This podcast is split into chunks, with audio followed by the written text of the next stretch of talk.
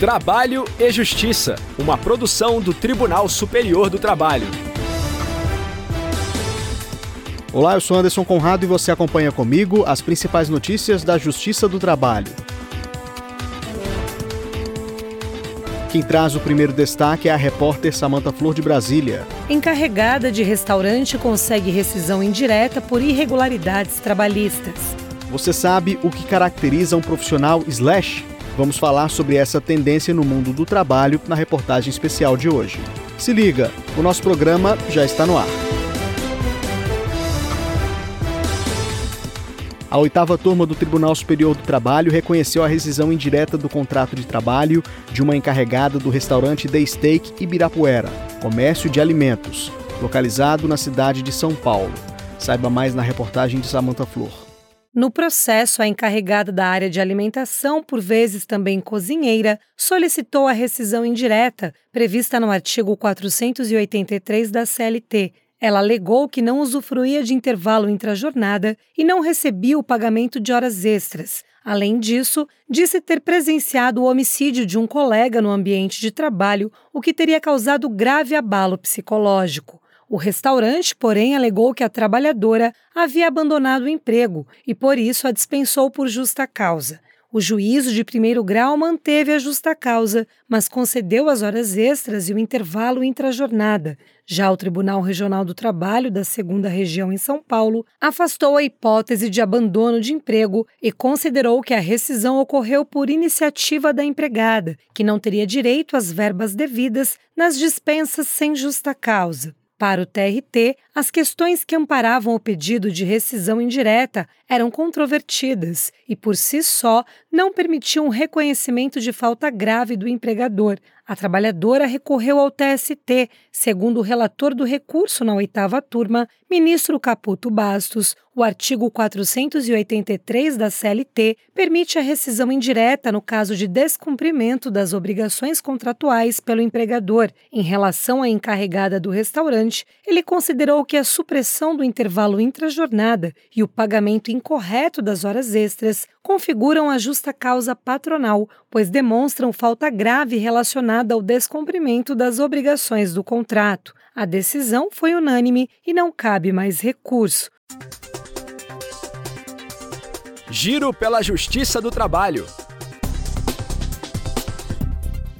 A Justiça do Trabalho em Minas Gerais negou o pagamento do adicional de insalubridade a uma balconista de farmácia. A repórter Ana Paula Guilherme, diretamente do Tribunal Regional do Trabalho, da Terceira Região, conta os detalhes do caso para a gente.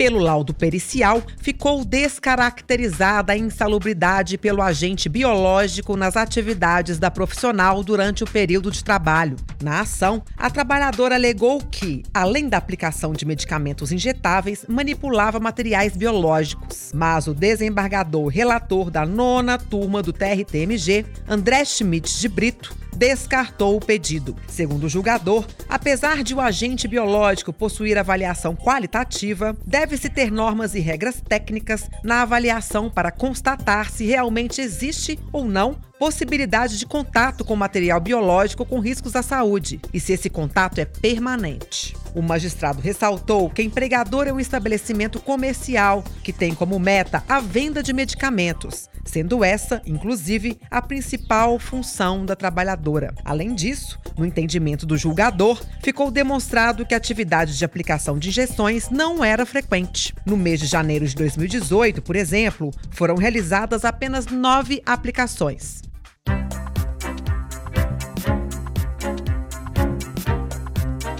Reportagem especial.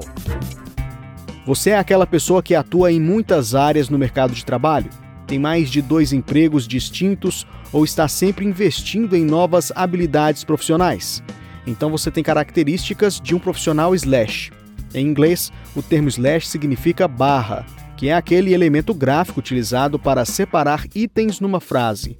Por exemplo, advogada barra analista de sistemas barra escultora ou até mesmo médico barra músico barra professor. Hoje vamos falar dessa tendência no mundo do trabalho. Você vai saber quais fatores impulsionam a combinação de carreiras e o que fazer para não sobrecarregar a rotina. A reportagem especial é de Pablo Lemos. Acompanhe.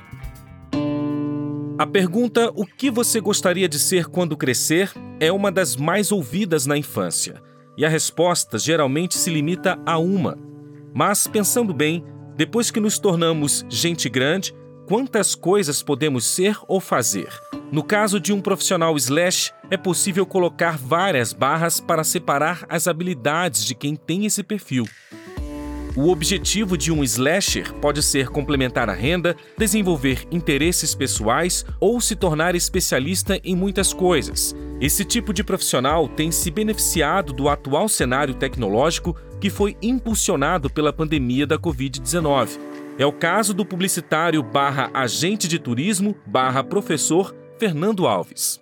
Hoje está muito mais fácil você ser empreendedor ou você ter um espírito empreendedor devido realmente à tecnologia, a tudo que o mundo está oferecendo atualmente nesse mundo pós-pandemia, principalmente com a questão do home office, né, do trabalho à distância, então você não precisa mais estar naquele local onde você despenderia tanto tempo do seu dia somente para aquilo focado naquilo, você pode hoje, de certa forma, você consegue separar melhor o seu tempo, né, administrar melhor o seu tempo, e aí, no caso você tem ali o seu emprego principal, né, sua função principal, mas você tem funções adjacentes ali acontecendo ao mesmo tempo.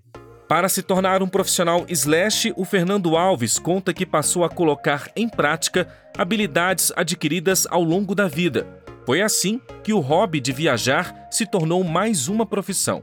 Trabalho também com venda de passagens, trabalho com um curso ensinando as pessoas a viajar. Então, se tornou um trabalho, mas por um conhecimento que eu já tinha adquirido, um conhecimento que eu fazia para mim, como um hobby. Então, peguei, transformei no negócio, comecei a ganhar algum dinheiro com isso. A grande sacada é justamente essa: é, é parar de achar que você precisa fazer alguma coisa mais específica para dizer que você vai atuar naquela área. Não, você tem muito conhecimento. Posso continuar sendo publicitário, eu posso ser síndico, né? Eu já fiz várias coisas assim, além do que é a minha atuação normal. Já fui síndico por quatro anos. Também pelo desafio, por fazer algo novo, por estar ali envolvido com algo que está fora também da sua zona de conforto, para se mover.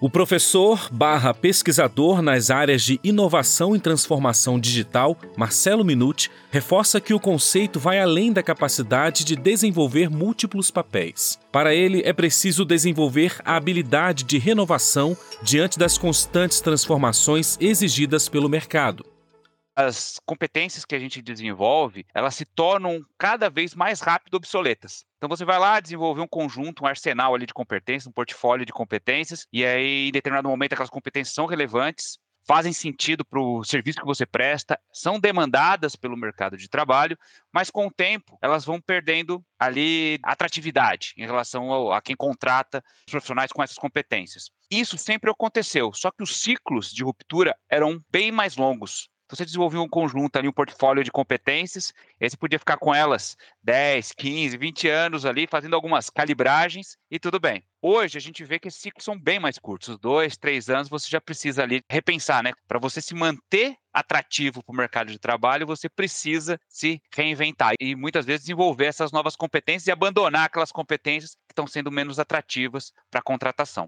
O juiz Otávio Calvete, titular da 11ª Vara do Trabalho do Rio de Janeiro, explica que ainda não há uma legislação específica sobre o tema. Contudo, a tendência é que sejam criadas normas para acompanhar a evolução tecnológica.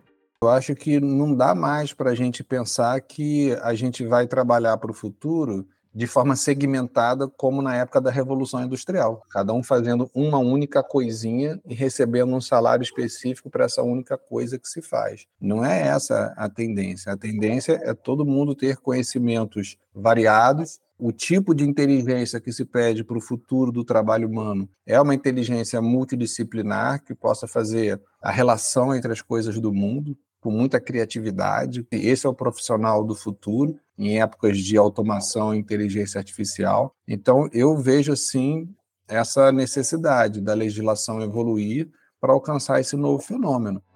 Independentemente do número de barras ou profissões, nunca é demais lembrar: o bem-estar físico e emocional deve ser prioridade. Buscar o equilíbrio diante dos desafios é fundamental para uma vida produtiva e saudável.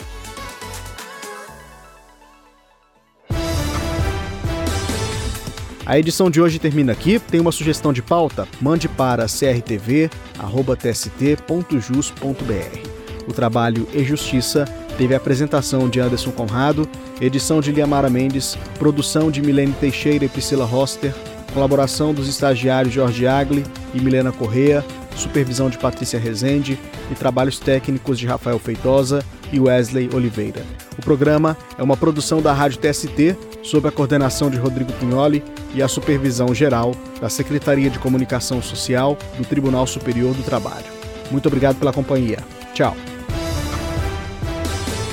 Trabalho e Justiça, uma produção do Tribunal Superior do Trabalho.